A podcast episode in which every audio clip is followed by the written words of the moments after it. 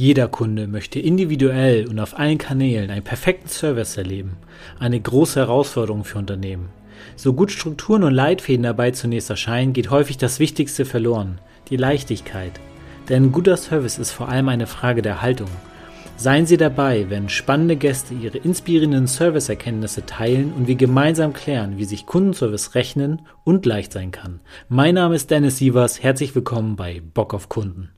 Mit meinem heutigen Gast habe ich mich vor einiger Zeit auf LinkedIn vernetzt. Und ich bin echt beeindruckt, dass sie in den letzten Jahr einen Online-Kongress auf die Beine gestellt hat, der dieses Jahr zum vierten Mal stattfinden wird. Sie ist Recruiterin, Ex Recruiting-Expertin für Premium- und Luxusautohäuser, produziert den Premium Jobs Podcast und veranstaltet den deutschen Online-Autohaus-Kongress. Was mich dabei ganz besonders beeindruckt hat, dass sie es seit Sommer 2020 regelmäßig schafft, rund 1000 Teilnehmer in ihren Kongress einzuladen und diese mit mehreren spannenden Gästen glücklich macht. Die Themen dieses Kongresses sind Leadership, Digitalisierung, Vertrieb und Elektromobilität. Ihr Schwerpunkt ist dabei, die richtigen Mitarbeiter für exklusive Autohäuser zu finden und zum anderen Menschen, die sich beruflich verändern und weiterentwickeln möchten, auf diesem Weg zu begleiten. Sie bringt Menschen zusammen, die sich für die besten Automarken der Welt begeistern. Freut euch auf Andrea Patzelt. Sie sagt, dass exzellenter Kundenservice ein Lächeln ins Gesicht zaubert. Herzlich willkommen, Andrea. Was für eine tolle Anmoderation. Vielen lieben Dank, Dennis. Schön, dass ich dabei sein kann. Sehr, sehr gerne. Und was ich da auch gleich aufgreifen möchte, ihr seht sie ja nicht, weil wir im Podcast sind, aber das mit dem Lächeln ins Gesicht zaubern, äh, das habe ich anscheinend geschafft, weil sie lächelt gerade bei der Anmoderation so strahlend. Das steckt sofort an. Und ähm, da will ich gleich auch direkt ins äh, Thema einsteigen und möchte direkt in dein Thema rein. Ähm, du arbeitest heute sehr erfolgreich mit den Marken Aston Martin, Bentley, Porsche zusammen. Früher warst du unter anderem im Spa- und Wellnessbereich-Segment unterwegs.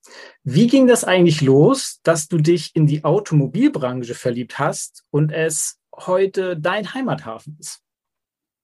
Also das äh, ist einfach passiert. Also es war tatsächlich so. Also meine erste große berufliche Liebe war Spa, Wellness, Fitness, also all das, was damit zu tun hat, gesund zu leben und, und auf sich zu schauen. Das war schon ganz, ganz früh meine große Leidenschaft und ich habe da ja ganz viel auch schon in unterschiedlichen Positionen gemacht.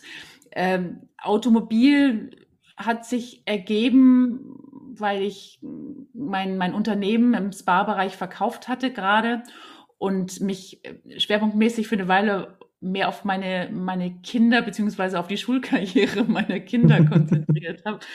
Und ähm, ich hatte denen irgendwann mal versprochen gesagt, wenn es heikel wird in der Schule, dann bin ich für euch da. Und ähm, dann habe ich letztendlich, ich war offen für, für Möglichkeiten, für neue Geschichten. Und dann kam das Angebot für einen großen Importeur, Recruiting und Coaching zu machen und dann habe ich mich eingearbeitet und habe mich mit der Automobilbranche auseinandergesetzt, bin eingetaucht, habe Autohändler besucht, um das Geschäft zu verstehen. Wow, okay, also also richtig Neuland, aber dann eingestiegen und dann immer tiefer eingetaucht und dann gemerkt, hey, irgendwie finde ich die Branche doch ziemlich cool. Ja, also es war, es war tatsächlich Neuland und ich habe äh, das erste Jahr damit zugebracht, tatsächlich die, die Branche tief kennenzulernen und die Händler kennenzulernen. Und gerade im Recruiting ist es ja wichtig, auch zu wissen, was sind das für Menschen, die du zusammenbringst. Und das war mir wichtig, auch herauszufinden, was ist die Arbeit, wie sieht das Autohaus aus, um da wirklich ein Gespür dafür zu bekommen. Ja, okay, das finde ich echt spannend, äh, sich so was, so was tief einzuarbeiten und dann auch so eine Leidenschaft zu entwickeln. Und äh, heute bist du ja verantwortlich dafür, genau diesen Luxusautomarken und Autohäusern zu helfen, passende Mitarbeiter zu finden. Wie kamst du zu dem Punkt, bei dem du dann gedacht hast, genau diese Luxusautohäuser brauchen exzellente Mitarbeiter, die exzellenten Surf Service liefern und dabei will ich helfen. Gab es da so einen initialen Punkt, der dir, der was in dir ausgelöst hat? Hm. Du, das war ja das Angebot vor zehn Jahren tatsächlich, das Recruiting und das Coaching für diesen ähm, Importeur zu organisieren. Und es ist eine Premium-Marke. Mhm. Und da ging es tatsächlich darum, das war die Idee dahinter zu sagen, wir suchen nicht nur Mitarbeiter, sondern wir sorgen auch dafür, dass die bleiben. Also dass der Onboarding-Prozess mhm. gut funktioniert. Weil ich habe damals jetzt für die für die Marke ja rekrutiert und im Recruiting-Prozess saßen mir Kandidaten gegenüber, die funkelnde Augen hatten und unbedingt für diese Marken arbeiten wollten. Und äh, dann liegt es dann, wenn der Arbeitsvertrag hier unterschrieben ist, liegt es am Händler, am Chef, dass diese Mitarbeiter weiterhin dieses Funkeln in den Augen behalten. Und äh, deswegen war das von Anfang an ähm, Premium. Es war von Anfang an der Servicegedanke, der dahinter steht, weil mhm. äh, dass du Mitarbeiter suchst, die genau auch mit dem Premium-Kunden gut umgehen können und dass du mit den Chefs arbeitest, dass die auch in der Lage sind, diese Premium-Mitarbeiter gut zu führen und ins Team zu integrieren. Ah, okay. Also das, das, das ist auf jeden Fall eine spannende Aufgabe. Ich meine, äh, auch da die Führungskräfte und die neuen Mitarbeiter zusammenzubringen und auch dafür zu sorgen, dass sich diese neuen Mitarbeiter, was ja auch viel Geld kostet, solche Mitarbeiter zu finden, dass man die auch lange behält und bindet, ähm, damit die sich ja auch wohlfühlen. Ähm, basierend genau auf deinen heutigen Erfahrungen, was sind so die größten Herausforderungen, die Autohäuser so haben oder auf die zukommen, die aktuell Servicechancen noch nicht so stark für sich nutzen, wie sie es eigentlich könnten? Mhm, mhm. Naja, für die Autohäuser ist ja das größte Problem auch aktuell weiterhin attraktiv für die Hersteller zu bleiben. Da ist ja eine mhm. unglaubliche ähm, ja, Transformation, ein Wandel in der Branche zu spüren. Und es ist wichtig für die Händler, sich so zu positionieren, äh, dass sie tatsächlich einen Unterschied machen, dass sie ihre Nische finden, dass sie ihre Arbeitgebermarke aufbauen. Das ist jetzt nicht nur äh, der BMW-Händler, der Porsche-Händler oder der, äh, was ich, Land Rover-Händler an der Ecke ist, sondern dass da die Marke dahinter steht und dass das ganze Team dahinter steht. Und das funktioniert nur, meiner Meinung nach, mit exzellentem Service, in dem die Mitarbeiter, in dem das ganze Team, in dem das ganze Autohaus äh, wirklich dafür da ist, wie ich sage, im Kunden ein Lächeln ins Gesicht zu zaubern. Also äh, damit ja. meine ich zu erspüren, was den Kunden wichtig ist, um dann diesen, diesen Service den Kunden anbieten zu können. Und ich denke, das ist wichtig, um weiterhin auch erfolgreich existieren zu können vor allem erfolgreich existieren zu können. Ich meine, dafür gibt es ja bestimmt so Standardmechanismen oder Sachen, auf die du dann halt auch achtest. Wenn wir mal auf deine Arbeit so mal ganz praktisch ähm, draufgehen und draufschauen, ähm, wie du da mit Autohäusern zusammenarbeitest. Was sind so die drei Punkte, auf die du ganz persönlich achtest, um serviceorientierte Mitarbeiter für genau diese Luxusautohäuser zu finden? Mhm. Du, das sind ähm, mehr als drei. Okay, das ist schon mal gut, ja. Also, liebe Zuhörer, mitschreiben. Also, es ist, das, das geht tatsächlich schon mal äh, bei dem gesamten Bewerbungsprozess los. Äh, ich, ich versuche, den Prozess möglichst einfach zu gestalten, weil ich nicht an durchgestylte Lebensläufe glaube. Also ich persönlich finde es wichtig, erstmal mit den Menschen in Kontakt zu kommen und deswegen mache ich es jetzt den Kandidaten immer sehr einfach, den ersten Schritt zu gehen. Entweder mhm. über LinkedIn mir einen kurzen, eine Nachricht zu schreiben oder mir ein kurzes E-Mail zu schreiben und dann gehe ich meistens schon ins erste Telefonat, um ein Gespür für den Menschen zu bekommen. Mhm. Du merkst an der Art und Weise, wie jemand ans Telefon geht, äh, wie der tickt. Also auch gerade, also ich habe ja früher auch, äh, wie so wie du, in Fünf-Sterne-Hotels gearbeitet äh, und, und du, du kriegst dann ja ein äh, bestimmtes Gefühl dafür, ja. wie reden die, äh, wie sprechen sie dich an, äh, welche Worte wählen sie, wie hören sie zu. Ähm, also wie, wie ist die ganze Atmosphäre des Gespräches das, das, das spürst du schon ja. im ersten Kontakt, sei es jetzt äh, am Telefon oder sei es auch dann, wenn du auf LinkedIn eine Nachricht bekommst oder per E-Mail, wie ist die formuliert? Also äh, spürst du, ob der oder diejenige mit Messer und Gabel essen kann und ob der sich in, in die Situation hereinversetzen kann und es auch formulieren kann? das spürst du schon ziemlich schnell am Anfang. Und dann im, im, weiteren Prozess, also wenn ich tiefer ins Interview einsteige, dann formuliere ich Situationen, Situationen, die herausfordernd sind für das jeweilige Autohaus. Das weiß ich ja, weil ich mit den Autohäusern ja eng zusammenarbeite und einfach auch weiß, was für dieses konkrete Autohaus, für diesen konkreten Chef, für dieses konkrete Team wirklich wichtig ist und habe da konkrete äh, Geschichten formuliert, also mich so vorbereitet, dass ich sage, stellen Sie sich vor, die und die Situation, wie reagieren Sie darauf? Was würden Sie sagen? Und, und bekommen da an sich schon einen guten, eine gute Idee, wie dieser Mensch einfach auch tickt und was dem wichtig ist, was für Werte da sind und äh, wie man dann konkret weitermachen kann. Das finde ich spannend, wenn ich da ganz kurz einhaken kann, bevor du in deine weiteren Themen reingehst, weil wenn du das schon in so einem ersten Gespräch machst, das, da testest du ja auch schon, wenn du direkt in so eine Stories reingehst, die Flexibilität des, dieses Bewerbers. Wie schnell kann er sich in die Situation reinversetzen? aber auch gleich direkt, ohne es vielleicht vorher zu wissen, das weiß ich jetzt bei dir nicht in dem Gespräch, äh, wenn die Person vorher nicht weiß, dass sie mit solchen Themen konfrontiert wird, wie gehe ich dann damit um? Ähm, mit mich, mich in so eine Geschichte erstmal reinzuversetzen und dann auch so spontan darauf zu reagieren. Das zeigt dir auch nochmal, auf welchem Level dieser Mitarbeiter denn auch sein könnte für das entsprechende Autohaus. Ja, also ich denke, es ist also für, für mich ein ganz üblicher Weg jetzt mhm. äh, im, im Recruiting.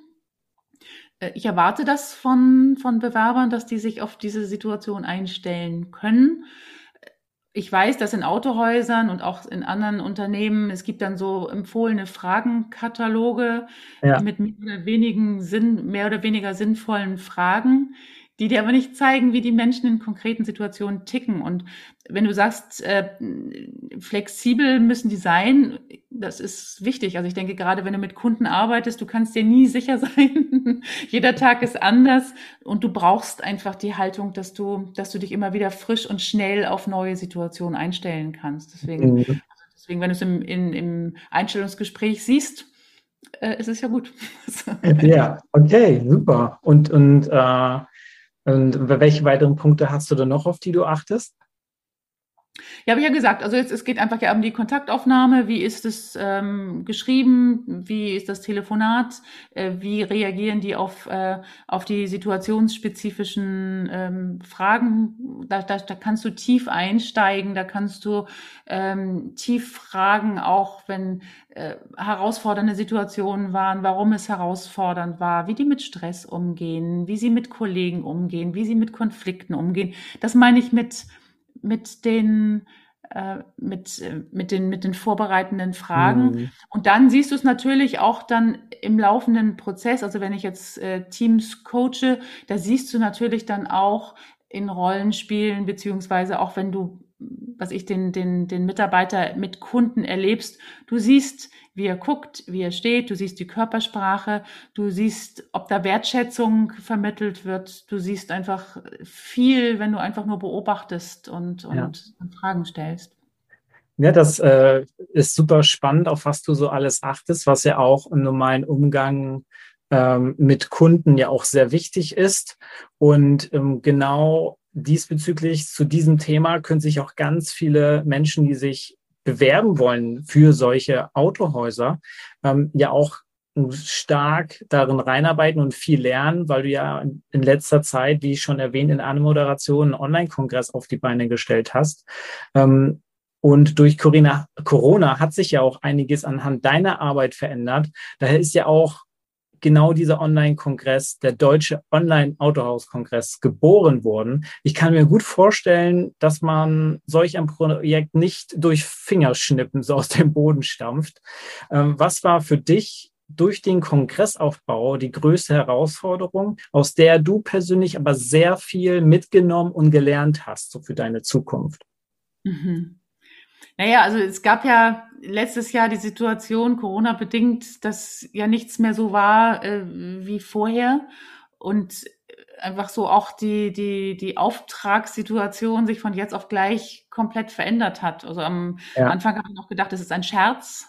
Und äh, letztes Jahr war einfach die Situation, dass jetzt die Autohäuser andere Sorgen äh, hatten, als Mitarbeiter zu finden und, und ihre Mitarbeiter jetzt zu schulen. Also das, das äh, war für mich ein Anlass, darüber nachzudenken, wie kann ich dem Handel helfen? Mhm. Was kann ich tun, damit die, die Händler, wie ich es jetzt eingangs auch schon gesagt habe, wie, wie die Händler weiterhin erfolgreich existieren können. Also es ist mir wichtig, hier Impulse zu geben und das ist an sich auch die Idee des deutschen, deutschen jetzt kann ich selbst nicht mehr aussprechen, des deutschen Online-Autohaus-Kongresses. Das passiert, alles ganz normal. Die Wärme, Leute, die Wärme, meine lieben Zuhörer. ja, also abgekürzt DOAK. Und das Ziel ist tatsächlich, äh, den, den Autohändlern Impulse zu geben, die ihnen helfen, aus verschiedenen Perspektiven heraus auf die aktuelle Situation zu schauen. Und ähm, deswegen, also für mich ist es wertvoll. Ich habe ja vorher schon gepodcastet. Das heißt also, mir ist es jetzt nicht ganz so schwer gefallen, in so ein Mikrofon reinzusprechen. Es ist ja. schon eine Herausforderung gewesen, zu lernen, in so eine Kamera reinzugucken und äh, jetzt endlich sich jetzt in so einem großen Publikum zu zeigen das ist schon spannend und jedes Mal gibt es neue Dinge dann zu lernen. Aber das ganze Projekt ist äh, für mich super, super ähm, inspirierend, weil ich so viele neue Menschen kennenlerne, weil es dem Handel tatsächlich hilft, äh, weil äh, die, die Teilnehmer wirklich Spaß dabei haben und auch was für sich rausziehen können an Mehrwert. Und äh, Deswegen, das ist für mich einfach eine neue Situation, was Neues gelernt zu haben, es umgesetzt zu haben, daran zu wachsen. Das ist schon spannend, das so in der Form zu erleben. Ja, also finde ich auch spannend, überhaupt dann sowas durch diese Zeit dann zu sagen, okay, ich möchte trotzdem weiterhin helfen und ich stelle was auf die Beine. Und ich habe ja auch gesehen, dass du echt hochkarätige Gäste irgendwie an Land gezogen hast und mit, mit jedem, äh, mit jedem Event auch neue hinzukommen. Jetzt habe ich gesehen, dass du Martin Limbeck mit dabei hast. Ähm, beim, bei einmal hattest du Ulf Zinne dabei, den ich ja persönlich ja auch kenne, ähm, auch ein sehr interessanter Mensch. Und da durch diesen Aufbau dieses Kongresses lernt man ja auch ganz viel. Und ich finde es echt bemerkenswert, dass du den Teilnehmern auch wirklich, das ist so dein, dein ich merke das richtig, also während ich dir zugesehen habe, wie du darüber redest, habe ich richtig gemerkt, dein Bedürfnis ist wirklich, du willst dieser Branche helfen, die darf wachsen und weiter bestehen bleiben. Und äh, da muss ich sagen, dann, dann nehme ich auch nochmal gewisse Dinge, gewisse Dinge mit, die ich selber ja auch in meiner täglichen Arbeit so sehe, die ich mache. Und ich finde es einfach immer wieder cool, Menschen zu finden und zu sehen, die dann auch mit diesem Aspekt in, in ihrer Branche so arbeiten und auch wirklich das aus dem Herzen heraus machen und das Ganze ähm, so fördern in ihrer Thematik. Und ähm, da will ich nochmal auf eine ganz andere Seite rein. Ähm, du hast ja sicherlich durch deine Karriere so einiges gesehen und erlebt. Kannst du sagen, dass du einen ganz bestimmten Moment erlebt hast, an dem du gemerkt hast, der dich persönlich ganz stark beeinflusst hat? In deinem Leben? Mhm.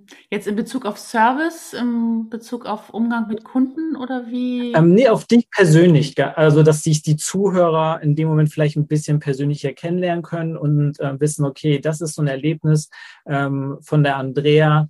Ähm, das hat sie geprägt auf eine gewisse Art und Weise, wenn ja. du möchtest. Ja, du, ich habe verschiedene Erlebnisse. Ne? Also ich kann dir ein bisschen was erzählen, jetzt einfach so ganz grundsätzlich. Ich habe mich ja mehrfach neu erfunden und in neue Bereiche eingearbeitet. Und das, äh, was mich immer wieder auch begleitet hat, ist tatsächlich die, die, die Menschen, die dabei waren. Mhm. Und äh, Menschen zu finden, die, die mich inspirieren, tiefer auch in diese jeweiligen Themen einzutauchen und ich habe wenige Chefs gehabt. Ich bin jetzt seit was ich, 15 Jahren selbstständig und ich bin eigentlich auch nicht wirklich führbar. ich habe aber ähm, zwei Chefs gehabt, die mich maßgeblich geprägt haben und die viel ähm, auch ausgelöst haben. Also einmal jetzt tatsächlich zum Thema Service. Das war in Hamburg. Ich habe äh, in Hamburg eines der schönsten Day Spas geführt und ich hatte einen Chef dabei und wir haben ähm, immer Rundgänge gemacht. Einmal in der Woche ist er gekommen und dann sind wir durch dieses Haus gegangen. Das war, ich glaube, fünf oder sechs Etagen, ganz unterschiedliche Bereiche, also natürlich Fitness und Yoga und, und Geräte, aber auch Kosmetik und, und, und, und äh, Massage. Also da bin ich überhaupt in den ganzen Spa-Gedanken gekommen. Mhm. Und wir sind einmal die Woche durch dieses Haus gegangen und äh, haben uns alles angeguckt und er hat mir beigebracht, aus dem Blickwinkel des Kunden zu schauen. Und spannend. das war für mich wirklich sehr spannend, weil das hatte ich vorher noch nie so erlebt. Und wir sind durch dieses Haus gegangen und wir sind in, äh, was ich auch in, in die Toiletten gegangen und, und haben da überall uns angeschaut, wie das ausschaut. Wir haben nach oben geschaut äh, in, in Massageräumen und ähm, weil er sagte, die, die Kunden, die liegen auf den Massageliegen, die haben nichts zu tun, außer an die Decke zu gucken. Was sehen die dann? Was nehmen die mit? Und ja. äh, werde ich nie vergessen, weil er, wir eben diese Rundgänge gemacht haben und er hat dann immer gesagt so, Andrea, siehst du das denn nicht? so, nee. Und dann sagt er, guck doch mal genau. Und dann habe ich es gesehen. Und mittlerweile mhm. ist auch so, auch jetzt für diejenigen, die mit mir reisen, ähm, ich, ich gucke ganz genau in, in Badezimmern, diese komischen Ventilatoren, kennst du die, die immer da oben in den Decken sind? Ob die, äh, ob ob die da auch geputzt haben, dass da keine Flusen oder so. Ja, ob die da auch geputzt haben, ob da irgendwelche Spuren auf dem Teppich sind, weil die ja. nicht richtig gesaugt haben. So solche Sachen. Also das, das mag man vielleicht jetzt als klein, klein empfinden. Für mich war das äh, richtungsweisend und, und das habe ich auch jetzt in den Trainings, die ich dann auch später jetzt auch gegeben habe, als ich dann selbstständig war, auch an die Teilnehmer weitergegeben, diesen Blick fürs Detail und den Blick des Kunden. Und diese Brille des Kunden so aufzusetzen und immer sich wieder zu fragen und das regelmäßig zu tun und dann irgendwie so diesen, diese Stimme im Nacken zu sagen, Andrea, siehst du es denn nicht? Ja, das, und das, das ist dann noch bei einem Ereignis fragst, das war für mich sehr, sehr speziell und sehr prägend. Das, das finde ich super spannend, weil du, du zoomst mich gerade durch deine Geschichte gerade voll in eine Geschichte von mir rein, in, ähm, indem ich durch einen damaligen Gast, da war ich Page äh, in meiner Hotelausbildung, da wurde ich durch meinen Gast in seine Welt reingezogen und das, äh, das war für mich in meiner Ausbildung, das war das erste Ausbildungsjahr, total prägend. Ich habe schon sehr viel von meinen Teamleitern, Restaurantleitern, meinen anderen auszubildenden Kollegen, die schon ein, zwei Jahre länger da waren, so viel mit, mitbekommen. Aber dieser eine Moment, das ist wie bei dir mit, mit, mit deinem damaligen Chef. Da siehst du das denn nicht? So, und dann wirst du das, und dann siehst du das und du siehst auf einmal diesen Blickwinkel. Und genau diesen Blickwinkel-Shift hatte ich bei mir mit diesem Gast. Und das war, ich habe einfach ganz normal die Koffer zum Zimmer getragen, wie immer als Page. Das macht man ja so nebenbei. Nur ich habe mir die Angewohnheit gemacht, nicht einfach nur nebenher zu laufen, weil diese Ruhe oder Unruhe in mir, äh, ich hatte Unruhe in mir wegen der Ruhe, die da ganze Zeit war, weil ich das so unsympathisch fand, einfach nur dann nebenher zu gehen oder vorzugehen. Also habe ich Fragen gestellt. Einfach nur, warum sind Sie denn hier? Warum sind Sie, also, oder ich habe ja mitbekommen, Sie sind jetzt schon das dritte Mal hier. Was finden Sie denn so spannend, dass Sie wieder herkommen? Und dann sind wir in so ein ganz kurzes Gespräch zwischen den Fahrstühlen, in der Fahrstuhlfahrt rein. Und dann hat der Gast mir total unüblich mir einen 20-Euro-Schein Trinkgeld in die Hand gedrückt. Und normalerweise kriegt man so ein, zwei oder drei Euro Trinkgeld in die Hand, wenn überhaupt ne, gib mir einen 20-Euro-Schein. Und ich habe zuerst, ich hab, war geschockt und dann habe ich gesagt, danke, aber wie, wie, wie komme ich denn jetzt dazu? Und dann sagt er zu mir, ganz einfach, Sie haben einfach echtes Interesse gezeigt.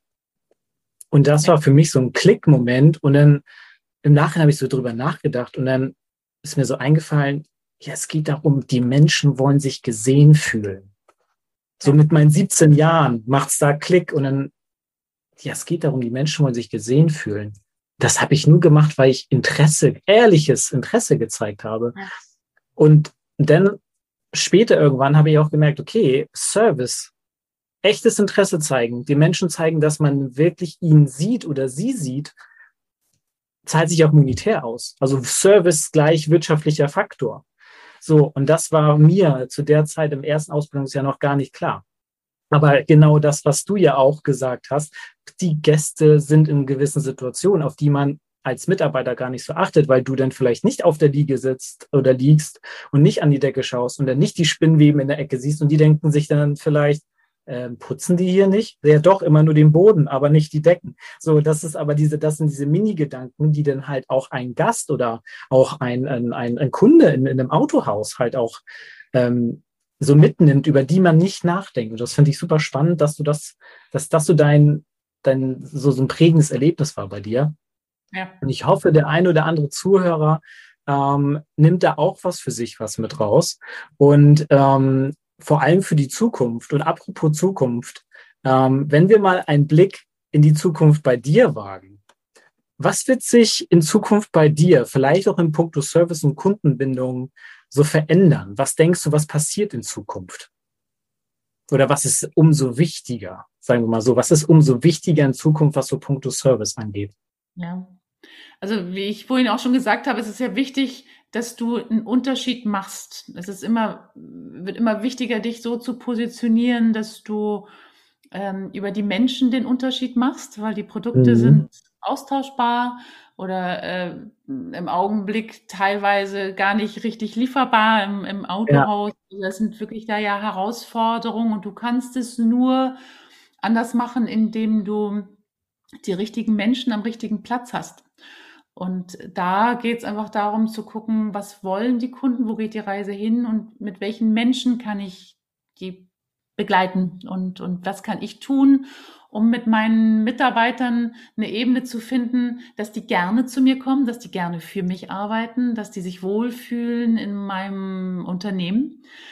Und äh, das spiegeln die den Kunden wieder. Das ist ja mein Kreislauf. Ne? Also deswegen, ja. es geht nicht um die Kunden, es geht vor allen Dingen auch darum, dass die Mitarbeiter sich wohlfühlen, weil die wenigsten Chefs stehen ja selbst äh, mit dem Kunden jeden Tag äh, am, am, am Tresen, sondern das sind ja, ja. häufig Mitarbeiter. Und das wird häufig vernachlässigt. Und deswegen äh, würde ich sehen, den, den Schwerpunkt darauf legen, Mitarbeiter zu schulen, herauszufinden, was ist meinen Mitarbeitern wichtig. Auch jetzt bei diesen ganzen neuen Modellen, Arbeitsmodellen, die es gibt, was brauchen meine Mitarbeiter, um wirklich gut und gerne für mich zu arbeiten? Super spannend, dass du das sagst, weil das ist genau der Punkt, den ich ja eben auch anhand meiner Geschichte skizziert habe. Gucken, dass man Menschen exzellente Menschen einstellt und sie auch langfristig an sich, an sich bindet, indem man ihnen zeigt, dass man sie sieht und fördert. Das ist das, was ich gerade anhand deines letzten Satzes so rausnehme. Und damit würde ich dann auch gerne einmal abschließen. Und ich danke dir für deine Zeit. Und liebe Zuhörer, wenn du die liebe Andrea Patzelt kennenlernen willst und vielleicht auch Teilnehmer an ihrem Online-Kongress sein willst, dann werde ich alle Links in den Shownotes ähm, reinpacken. Ihr könnt euch auch mit der Andrea über LinkedIn vernetzen. Und dann wünsche ich euch noch einen schönen Tag. Danke fürs Zuhören und seid beim nächsten Mal dabei. Und auch dir danke, liebe Andrea, dass du da warst. Ich danke dir, lieber Dennis.